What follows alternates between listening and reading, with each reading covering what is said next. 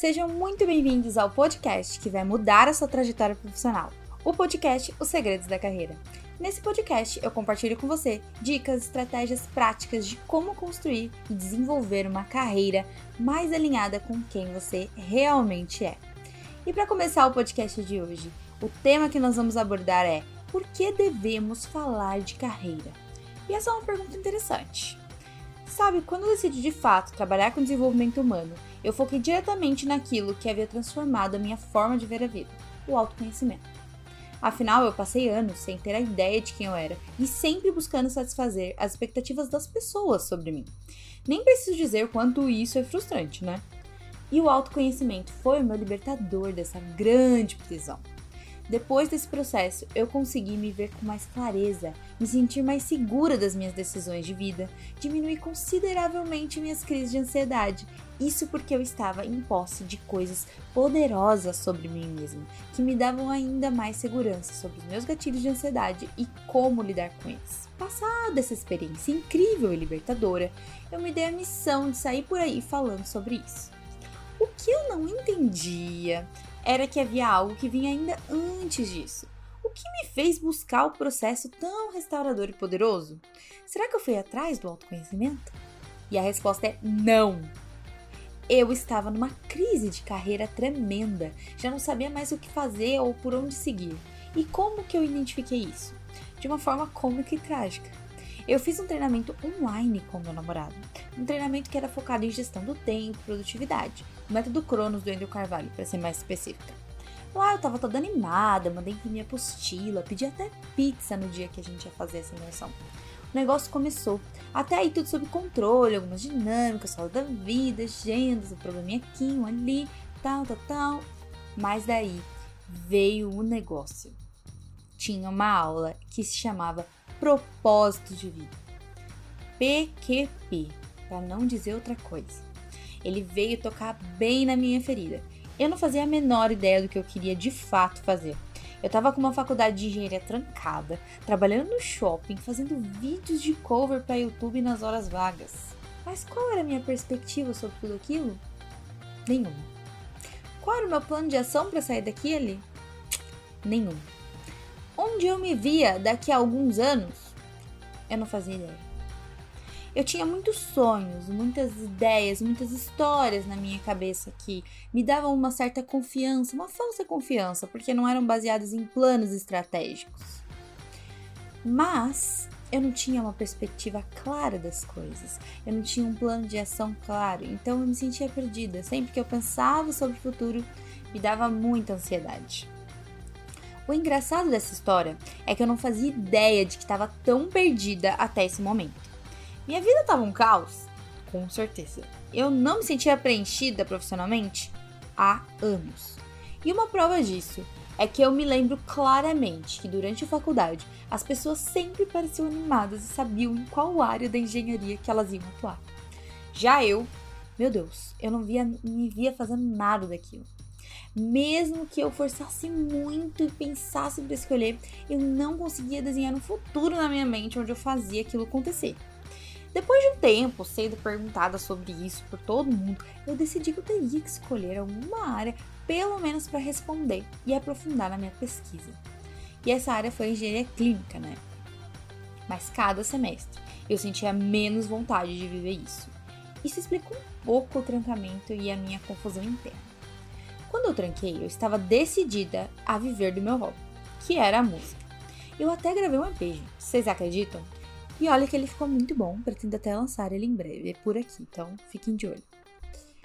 Mas a questão é que isso também me levou para uma outra frustração, tão grande quanto a da faculdade e a das expectativas da minha família. O big X da questão que eu tô querendo abordar aqui é que eu estava numa crise profissional gigantesca, sem nem noção, nem saber por onde começar quando eu busquei alguma ajuda. E, para dar mais base nisso aqui, vamos falar de estatísticas desse assunto. Uma pesquisa de 2018 que foi feita por Fred Machado, autor do livro É possível se reinventar e integrar a vida pessoal e profissional, indicou que cerca de 90% das pessoas estão infelizes em seus trabalhos. Desse percentual, 36% estão infelizes com o trabalho que realizam e 64% gostariam de fazer algo diferente do que fazem hoje. E uma pesquisa mais atual, feita pela Cato, uma empresa de recrutamento, mostrou que 92% dos brasileiros desejam mudar de emprego em 2020. 92%. Olha como essa expectativa é alarmante, essa estatística. E a gente não precisa ir muito longe. Pensa aqui comigo. O que, que você fica pensando de dormir no domingo à noite? Ai, que delícia, segunda-feira tô vindo daí. Ai, que maravilha, vou chegar no trabalho, vou render bastante, vou produzir. Uh! Ou será que você pensa, ah, não acredito que o final de semana já passou, meu Deus do céu, quanto tempo falta para sexta-feira? Muitas pessoas sentem isso. Muitas pessoas vivem isso e sentem isso que eu vivi. Isso é muito problemático porque nós vamos passar pelo menos um terço da nossa vida trabalhando. A nossa carreira é uma parte muito importante da nossa vida e da nossa sensação de contribuição, que faz parte da necessidade humana, a necessidade de contribuir, de ter algo maior do que nós, de fazer um legado, de colocar os nossos talentos em prática e levar isso para algum lugar. E muitas pessoas passam por essa crise, assim como eu passei. Porque nós escolhemos nossa carreira muito cedo depois de alguns anos de estudos em inteligências lógico-matemáticas. E falta muita coisa, muita, muita coisa, porque a nossa escola é muito focada na inteligência lógico-matemática, é muito focada nesse conhecimento de mundo que é muito importante. Mas falta muito ainda de vivência, de maturidade, inteligência emocional, entender nossos valores, entender o que realmente é construir uma carreira de verdade. E o que nos faz escolher com poucos recursos, o que pode parecer melhor no momento ou até mesmo a única opção. Então a gente escolhe o que está ali no momento como mais sensato, que faz mais sentido. E isso é uma mentira, porque sempre tem mais opções e sempre é possível escolher melhor. Mas para isso a gente tem que ter recursos. E por que raios não temos os benditos recursos necessários para essa escolha tão importante? Por quê? Já se perguntou isso? Porque eu já e é algo maior do que nós. É algo maior do que nós, é a nossa cultura. Todos nós passamos pelo mesmo sistema escolar, ainda que em níveis diferentes. E qual que é o problema desse sistema? É que a gente aprende muito sobre o mundo, o funcionamento do mundo, a história, a ciência, a física, muitas coisas que são muito importantes porque nos dá uma, uma noção geral do mundo que a gente vive. Mas isso foca apenas em uma das inteligências, e por isso muitas pessoas se sentem peixinhos fora d'água nas escolas e universidades por aí. Não foi o meu caso, eu sempre me dei muito bem na escola, mas quando chegou a hora de decidir, eu não podia estar mais despreparada. Porque o que ninguém ensina pra gente é nos conhecer, aprofundar mais em nós mesmos, desenvolver inteligência emocional, aprender a se comunicar de forma assertiva e definitiva, entender quais são os nossos valores, entender o que, é importante e o que não é pra gente. Por isso, muitas pessoas não fazem escolhas assertivas e vivem uma vida profissional completamente desalinhada com as pessoas que elas realmente são. E isso nos leva a essas estatísticas alarmantes. 90% das pessoas infelizes na carreira, 92% das pessoas querendo novos empregos e novas coisas na vida. Isso é muito complicado. Mas não é o fim do poço e não é o único caminho. Para quem quer de fato ressignificar a carreira, decidir um novo objetivo profissional, dessa vez com mais recursos e maturidade, sempre é possível. Mas, e não é fácil, eu não disse que é fácil.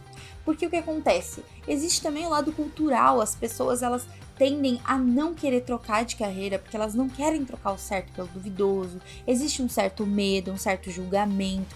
Imagina a pessoa que larga um emprego consolidado para tentar em algo completamente novo, ela é vista como louca muitas vezes. Então existe sim, você precisa ter muito pulso para você tomar uma decisão assim. E aí, as pessoas sempre tocam nesse mesmo ponto. Ai, Gabi, mas e o meu status e a minha condição financeira? Às vezes você vai ter que abrir mão disso no agora para construir algo maior. Mas isso não é uma regra. Se você planejar a sua transição de carreira de maneira assertiva e completamente alinhada com seus valores, com seus desejos. Então, se você é uma pessoa que valoriza muito a questão financeira, quando você for planejar uma uma transição de carreira, você precisa ter já uma reserva financeira para que nesse tempo em que você vai se inserir no seu novo mercado, você consiga manter o seu estilo de vida pelo menos próximo daquilo que você considera o ideal e confortável para você, para que você não sinta o baque dessa decisão de forma abrupta, para que você não desça de nível financeiro tão rápido. E também nós temos aquelas pessoas que acertaram na escolha de carreira, seguiram numa faculdade numa área que fazia sentido para elas, mas não sabem como dar o próximo passo, como planejar uma ascensão de carreira, como estruturar e tirar tudo isso do papel, da teoria, do sonho. E para isso também existem soluções, ferramentas e estratégias. Pensando nisso tudo ainda mais, nessa dor que por muitos anos me assolou, que eu tive esse insight. E isso aconteceu numa aula de uma mentora que eu tenho, que é a Diana Rodrigues. E nessa aula ela falou sobre como as nossas dores, vencidas e superadas, podem ser fonte de transformação e inspiração para pessoas como nós. Meu, a ficha caiu. Eu precisava ajudar pessoas perdidas como eu fui a estruturar e desenvolver as carreiras mais alinhadas com quem elas realmente são. E daí surgiu esse lindo podcast. Desde então, estou aprofundando, lendo, buscando a fundo as melhores estratégias para esse grande propósito e missão. E tudo isso vou compartilhando com vocês por aqui. Bom, esse foi o primeiro episódio do podcast Os Segredos da Carreira. E esse foi um, uma grande introdução de toda a causa, de todo o motivo e do porquê nós temos sim que tirar um tempo da nossa vida e dedicar para estruturar e desenvolver a nossa carreira, que é uma parte muito, muito, muito importante da nossa vida. E para terminar o podcast de hoje, eu tenho um pedido para vocês da audiência. Eu vou deixar aqui na descrição um link para um Forms. Nesse Forms, eu tenho algumas perguntas sobre você, sobre sua carreira, sobre algumas coisas. Por que isso, Gabi? Porque eu quero estruturar esse podcast da melhor forma possível. E assim eu vou conseguir fazer um conteúdo ainda mais afiado e ainda melhor para você desenvolver a sua carreira.